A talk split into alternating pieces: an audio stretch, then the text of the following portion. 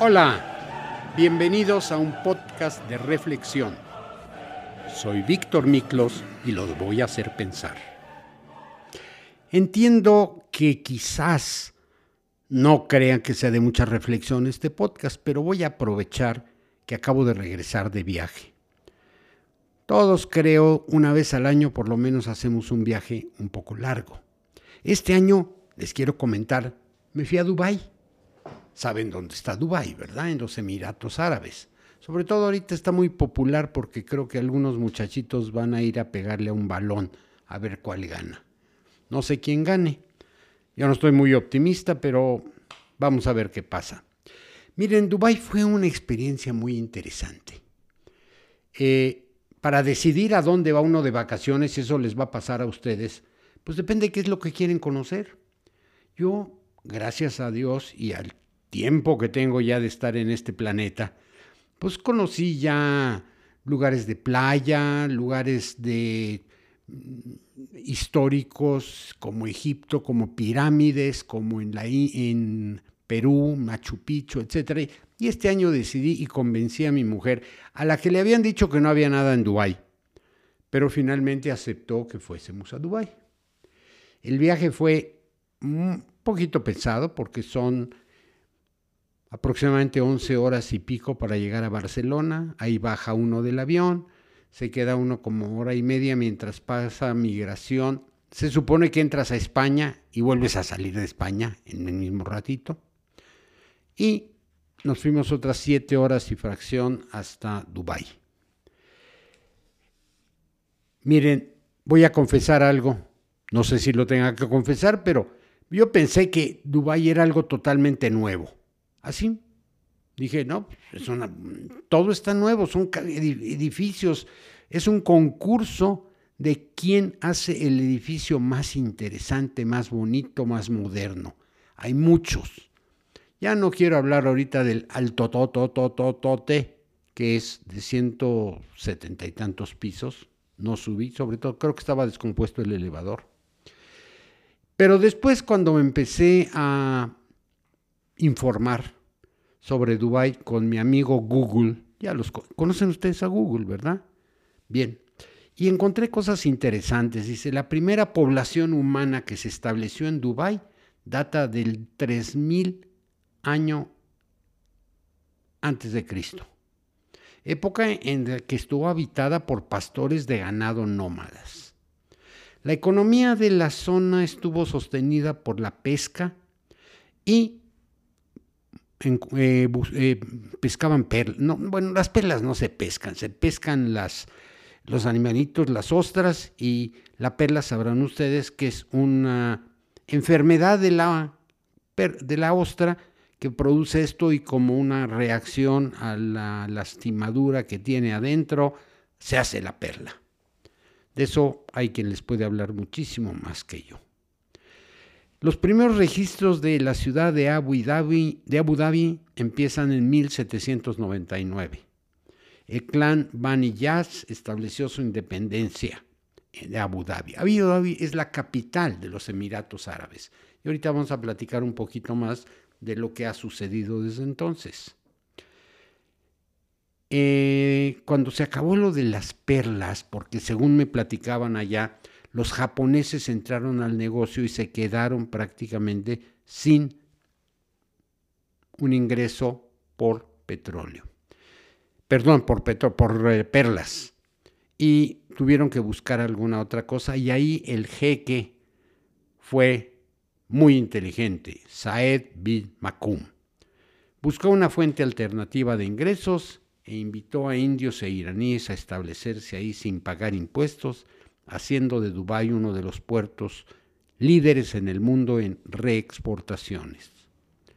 El descubrimiento del petróleo en 1966 fue un cambio muy importante. Su historia temprana pues viene desde el 7000 hasta el siglo VII.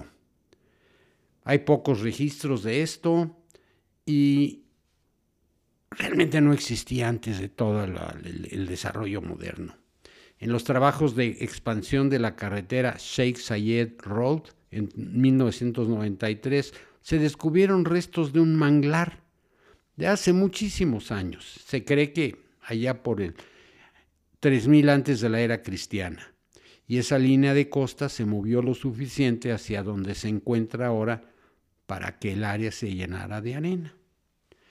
Bueno, según se volvía más inhabitable, los pastores nómadas usaron la zona para vivir y pastar. La palma datilera, sabrán ustedes que los dátiles se dan en palma. Nosotros conocemos aquí mucho la palma de coco, pero ahí hay palma datilera. Y se utilizó la tela para usos agrícolas en Dubái. Los pastores adoraban al dios Bahir, Varias evidencias sugieren vínculos con la misteriosa civilización Magán, que se piensa controlaba el comercio de cobre en esta parte del mundo antiguo y de la cual ya hay nacimientos arqueológicos en Bahrein. Del 2000 a 2700, por la desertificación, pues el territorio fue cambiando de manos, satrapía maca, imperio aqueménido, imperio sasánida, y en fin, muchísimas variaciones y excavaciones recientes en Jumeray han revelado una estación de caravanas en el siglo VI, sugiriendo que los pobladores de esta zona mantenían buenas relaciones comerciales. En 1787 el fuerte Abu al-Fahid es el edificio más antiguo que se conoce en Dubái. De 1800 a 1912, la dinastía al-Abu Falasa, que es parte de la casa al-Falasi de la tribu Bani Yas, se estableció en Dubái y se mantuvo como territorio de Abu Dhabi hasta 1833. Cualquier historia que ustedes estén muy interesados, pues les recomiendo que consulten con mi amigo Google. Le dicen por favor de, que van de mi parte, ¿sí? Para que Google sepa que le estoy haciendo caso, que, que, me preocupo por él, porque a mí me ha aportado muchísimo conocimiento. Todo lo que está en los libros de la biblioteca lo tiene Google ahí guardado. Así es que hablen con él y se podrán informar mucho de todo esto. Y se los digo porque a mí me sacó de un enorme error y esto es algo que les quiero compartir. Yo pensé que todo este tema de Abu Dhabi y de Dubái era algo nuevo, que tenía 40 años de haberse hecho porque los edificios y las calles y las avenidas y todo es algo diferente, algo que yo no había visto y que me dio mucho gusto haber ido. Aquí, por ejemplo, dice de 1912 a 1944, después de varios gobernantes, el jeque Saed bin Maktoum ben Hasher al-Makum Gobernaba desde 1912, fue el primero que en un largo tiempo en ser considerado por muchos como uno de los grandes padres de Dubái. La aparición de las perlas artificiales había empezado a dañar la economía de Dubái, es decir, las artificiales las hacían los japoneses y por eso la economía de Dubái se vino para abajo. Eso se llama competencia. Ya lo han de haber vivido ustedes, cualquiera tiene competencia en esta vida de que yo hacía una cosa y de pronto mi vecino se pone a hacer otra cosa, la vende más barata y me gana el mercado. Esto sucedió con las perlas. Miren, nuevamente el rol de servicios y planificaciones urbanas, mediadores culturales y representantes internacionales de la región por todo el mundo es lo que ha venido a sustituir todo ese historial del que hablábamos, donde en forma muy rudimentaria y muy eh, pues artesanal venía el ingreso prácticamente de la supervivencia de los pobladores de esta zona. En la Segunda Guerra Mundial hubo un derrumbamiento de la industria de perlas y, pues surgió todo el asunto. La esclavitud de africanos continuó hasta la década de 1960. Las revueltas de 1938 en Dubái fueron la culminación de una década de agravios y rebeliones menores contra el gobierno autocrático del jeque Said Ben Maktoum, que gobernó de 1912 a 1958. En los años del siglo XX, los años 30, los estados de tregua, caracterizados por una gran pobreza causada por la debilidad de la industria pelera, la mayor parte de las reformas, pues surgen a raíz de estos eventos comerciales que cuando pegan el bolsillo, pegan el alma.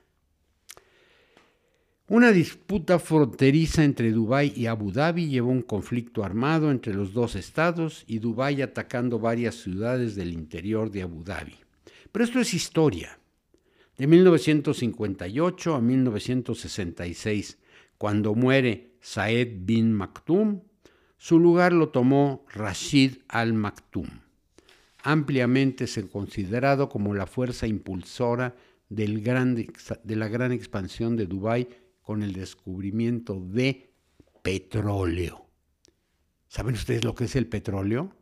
No, pues el petróleo ha sido la revolución mundial todos los países que tenían grandes cantidades de petróleo en sus reservas tuvieron desarrollos inimaginables. Ya no quiero hablar de países latinoamericanos que han desperdiciado los ingresos, pero hablaremos un poquito más adelante del asunto porque tiene que ver con el mensaje que me surge y sobre el que sí quiero que podamos reflexionar tal como al principio dice este podcast. Se descubre el petróleo ahí más o menos en 1966. La moneda de ahí se llama el, ahorita les digo, eh, el real o algo así. Ahorita se no, no es el real, el real es en, en Arabia, este, y mire que lo estuve gastando. Se forman los Emiratos Árabes. Gran Bretaña dejó el Golfo Pérsico a principios de 1971 tras haber anunciado sus intenciones en 1968, causando que Dubái y Abu Dhabi junto con otros cinco emiratos se unieron y formaron los Emiratos Árabes Unidos. Miren qué bonito, qué bonito que lugares que estaban prácticamente separados entre sí y eran hermanos, históricamente se unen y esta es una de las grandes aportaciones que ha tenido al desarrollo en esta zona. Dubái se unió a otros Emiratos, se, se, pone el dirham, esta es la moneda, perdón, ahora ya me llegó a la mente, ya saben, a veces con el tiempo el, la llegada de los conceptos es diferente. Un día vamos a hablar de esto, porque en el cerebro se nos van olvidando algunas cosas y de casualidad en dos o tres minutos vuelven a aparecer. Pero ese es tema de otro podcast. Ahora no me quiero desviar. Dubái y Abu Dhabi mantienen control de la mayoría de los Emiratos Árabes Unidos y empiezan a funcionar juntos. El presente. El actual emir Mohammed bin Rashid al Maktoum, espero haberlo pronunciado bien, que tras la, eh, después de su muerte lo sucede en el trono el jeque Maktoum ben Rashid al Maktoum. Quiero decirles que ahí los ah, controles políticos son heredados y este resultado ser uno de los hijos de Rashid con mayor capacidad. La guerra del Golfo en 1990 en la que Dubái tomó parte junto con los Estados Árabes Unidos, proporcionando ayuda militar a las compañías eh, extranjeras y a raíz de esto se creó una confianza y muchas de ellas se pasaron a Dubái. Después me informé que Dubái, una de sus razones por las cuales ha crecido y se ha desarrollado, es porque es puerto libre, porque es libre de impuestos, porque es paraíso fiscal. Y todo esto ha sido siempre un atractivo. Yo recuerdo de lo que a mí me platicaban, por ejemplo, de Panamá. Mucho del desarrollo de Panamá, independientemente del canal por el cual tienen ingresos muy interesantes, viene de que se formó paraíso fiscal. Y esto les ha sucedido a otros lugares como Nassau y algunos otros que ustedes, si tienen recursos, seguramente conocen. Y si no tienen recursos, pues no les interesa. Dubai Internet City es algo formado también en la zona. Dubai Maritime, City y en décadas anteriores Dubái ha sido conocido por sus exitosas construcciones, incluyendo el Burj Al Arab. Burj Al Arab es el negocio más independiente que se puedan ustedes imaginar. El Burj Al Arab es el más alto del mundo hay otra construcción que se llama las Islas Palmera. Hicieron unas islas hechas por el hombre, jarraron arena y piedras del mar y crearon las Islas de la Palmera. Tuve el gusto, el placer y el gozo de poderlas ver. Y está, que no la creen ustedes, pero si me quieren creer, simplemente vean ustedes en Ah, con mi amigo Google, ya lo saben. Ahí pueden encontrar fotografías y, por ejemplo, información de lo que se puede hacer y lo que pueden ver. Después tienen ustedes el Burj Khalifa. Es el edificio más alto del mundo. Estar frente a él impresiona. A mí se me torció el cuello cuando quise ver hasta la punta del edificio. Pero lo más curioso, y no es por presumir ni por tonterías. Hay un hotel en la parte baja del hotel, eh, perdón, del edificio, del piso 1 al piso 40, y tiene el nombre de Armani. Y Armani le dio muchísimos detalles. Si ustedes van un día, que les enseñen cómo hacen la forma que le dieron a los jabones, que es similar a lo que Armani pensó que cabía en la mano y tiene una forma de piedra. Sí, así es. Espero estarles despertando interés por ir y no tengo ninguna comisión ni no recibo nada por estar haciendo promoción de Dubái. Eso se los puedo asegurar. Pero me gustó mucho.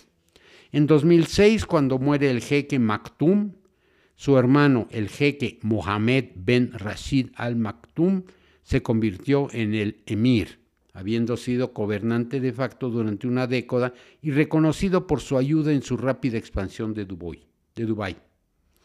La depresión económica pues alcanzó a Dubái de manera extremadamente dura, porque dependía del turismo y la construcción que ha llevado.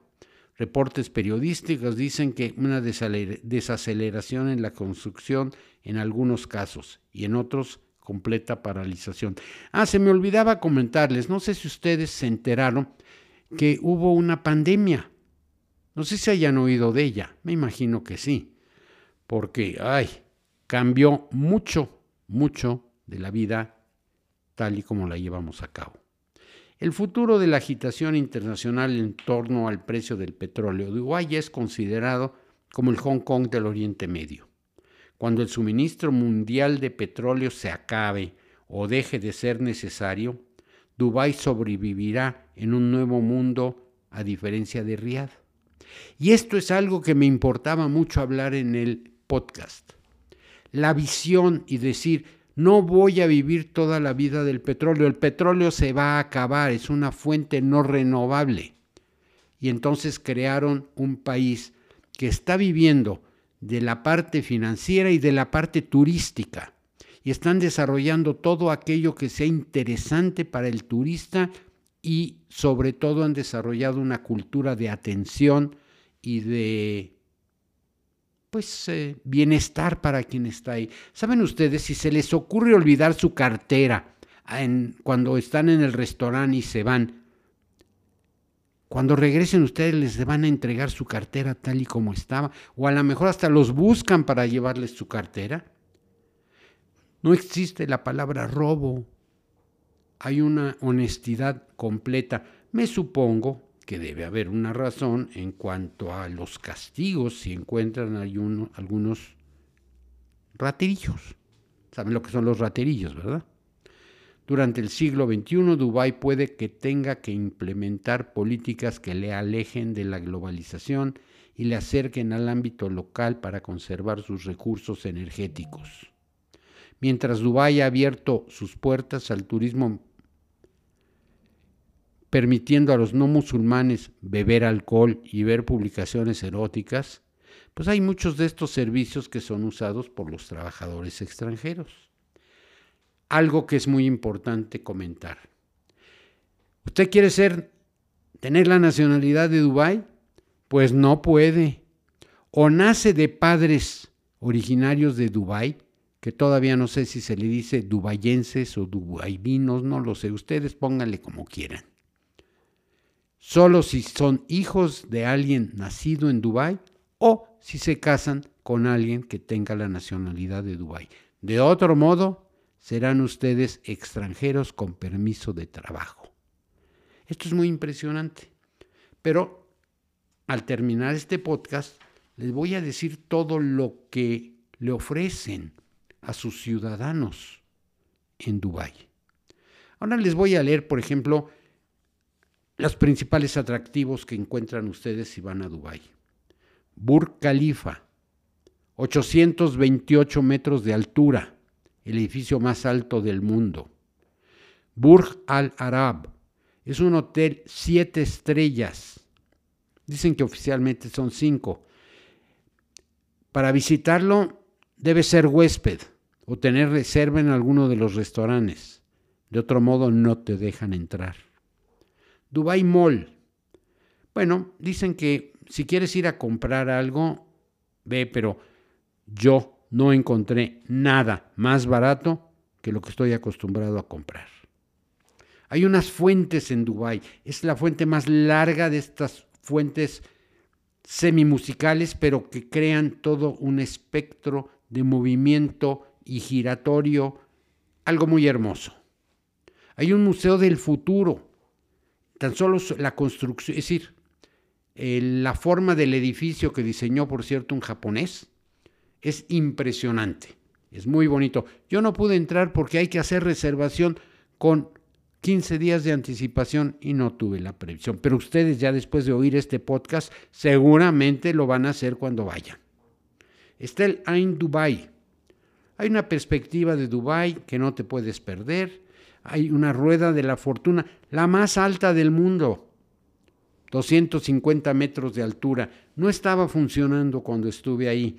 ¿Por qué? Porque tiene que ver mucho con las temporadas de calor y frío en la zona y cuando fui no estaba funcionando. ¿Y qué creen? Por más que les pedí que me la echaran a andar, no quisieron. Dijeron que era muy caro para una sola persona. Hay un acuario, un acuario precioso, me recordó mucho al que alguna vez vi en. Tiene inclusive un hospital para curar a los peces. Muy interesante. Hay un marco que se llama Dubai Frame. Hay un jardín se llama Dubai Miracle Garden. Lo más hermoso en flores, etcétera, que se puedan ustedes imaginar, pero no está abierto todo el año, porque el clima le afecta. Solo funciona de octubre a abril, si es que quieren irlo a visitar. Sky Dubai. Fíjense que en uno de los centros comerciales hay una zona aislada así, con clima frío, con aire acondicionado prácticamente como una montaña. Y ahí en el centro comercial, aislado esto, pueden ustedes esquiar.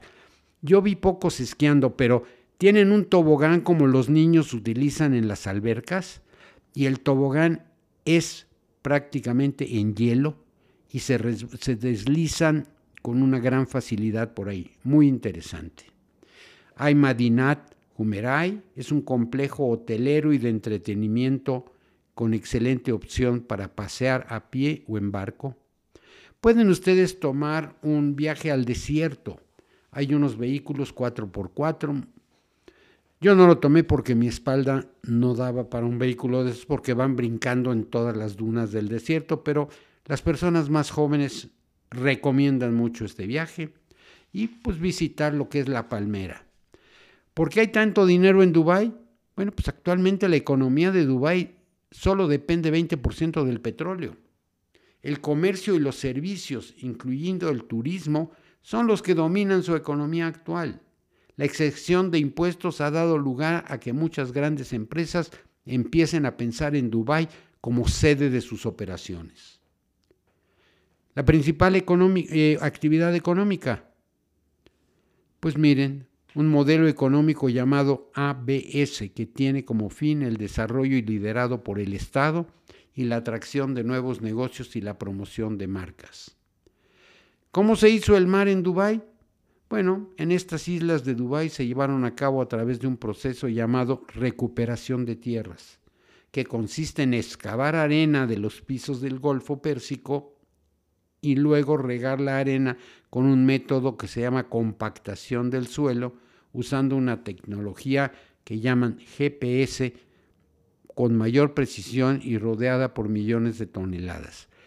No conozco el sistema, por eso no hablo de ello. El fondo de este podcast tiene que ver con un gobierno que sabe aprovechar sus recursos, con la derrama que tuvieron inicialmente y tienen todavía por parte del petróleo, en lugar de dilapidarlo o de malbaratarlo, a pesar de que tienen, tienen ahí lujos. Hay un hotel que era el palacio del jeque, pero se construyó otro palacio más adelante y ese lo dedicaron a hotel. Y el hotel ya tiene utilidades.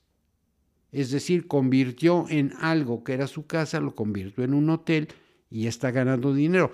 No les digo que lo hagan ustedes porque no sé el tamaño de su casa, pero tampoco sé si van a ganar dinero con eso. El hecho es un mensaje moral. Sobre todo, hay un conflicto de, de conceptos y de decisiones. No hay derechos humanos. Ahí lo que dice la autoridad o el jeque es lo que hay. ¿No les parece? Váyanse.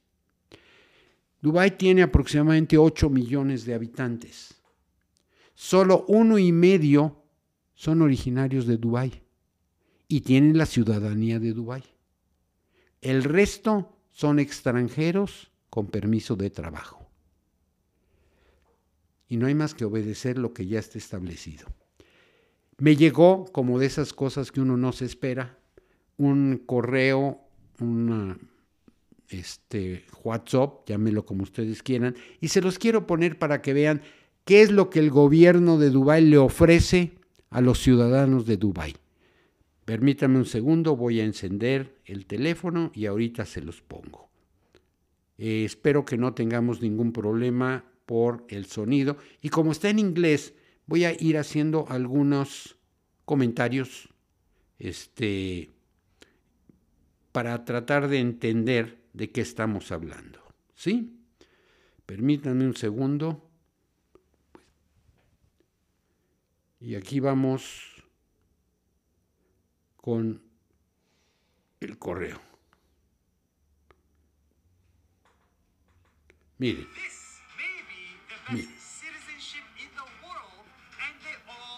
Nos está mostrando su credencial de elector de Dubái. Miren, esto es lo que obtienen. Tierra libre, educación libre, hospitales libres.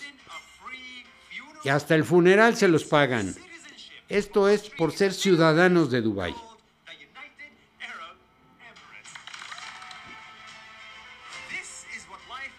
Miren cómo es la vida.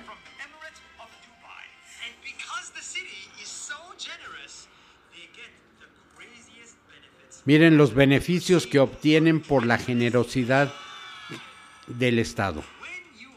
Cuando naces, no pagas nada. No tú, sino los papás. Y por los siguientes nueve meses, todo es gratis. Y si vas a la escuela, las escuelas son gratuitas.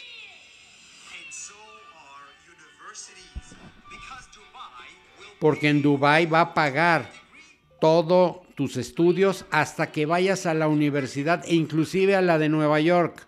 Y todo es gratis. Si te casas, y no puedes pagar los gastos de la boda, te dan 20 mil dólares para que pagues la fiesta de la boda. Y después del matrimonio, miren lo que recibe. Tierra, una parcela para que puedan construir su casa. ¿Ustedes se los dieron? No, ¿verdad? Pero pueden construir. Les están dando las llaves para que construyan gratuitamente la casa donde quieren vivir. ¿Saben qué? Les dan un préstamo. Cero intereses. No hay intereses. Los hospitales son gratuitos. Y si necesitas una cirugía que no tengan en Dubai, te mandan en avión a un país donde te puedan operar. Gratis. Si es que te vuelves ciudadano. Ahora, si eres mayorcito de edad como un servidor, te dan un montón de beneficios adicionales, te van a mandar la comida, la te mandan una cuidadora para que te atienda. ¡Eh! Y miren, cuando te mueres en Dubai también es gratuito. No morirse, sino los gastos de funeral. Morirse es gratis donde quiera, ¿eh? En cinco horas te construyen un lugar donde te pueden velar, ¿ok? Y se puedan despedir de ti. Fíjense, esto me impresionó mucho de lo que era Dubai. Y yo no sabía esto cuando estuve allá. Esto me acabo de enterar. Y se los voy, se los voy a amenizar con algo que me llegó porque está un señor durmiendo en su casa y suena el teléfono. dicen, ah, señor González, ¿cómo está usted? Mm, bien, gracias. Mire, eh, le, le, hablamos para decirle que este, le estamos esperando y estamos a sus órdenes en cuanto usted nos necesite. ¿Y, y de dónde hablan? Hablamos de la funeraria López. Colgó el teléfono. Señores, hay que pensar, hay que regresar a restablecer las metas y los caminos que debe seguir un país para poder llegar a las condiciones que tiene. Y ciertamente en la báscula van a tener de un lado los derechos humanos, la libertad que en ocasiones es libertinaje, y del otro lado un país donde existe un muy estricto sentido de la autoridad, beneficios y una vida, por lo que yo vi, bastante tolerable. Señores, si van a Dubái, díganles que le mando saludos y si me mandan una comisión. Por lo pronto, si les dicen que les dan un boleto gratis, ¿ustedes qué harían?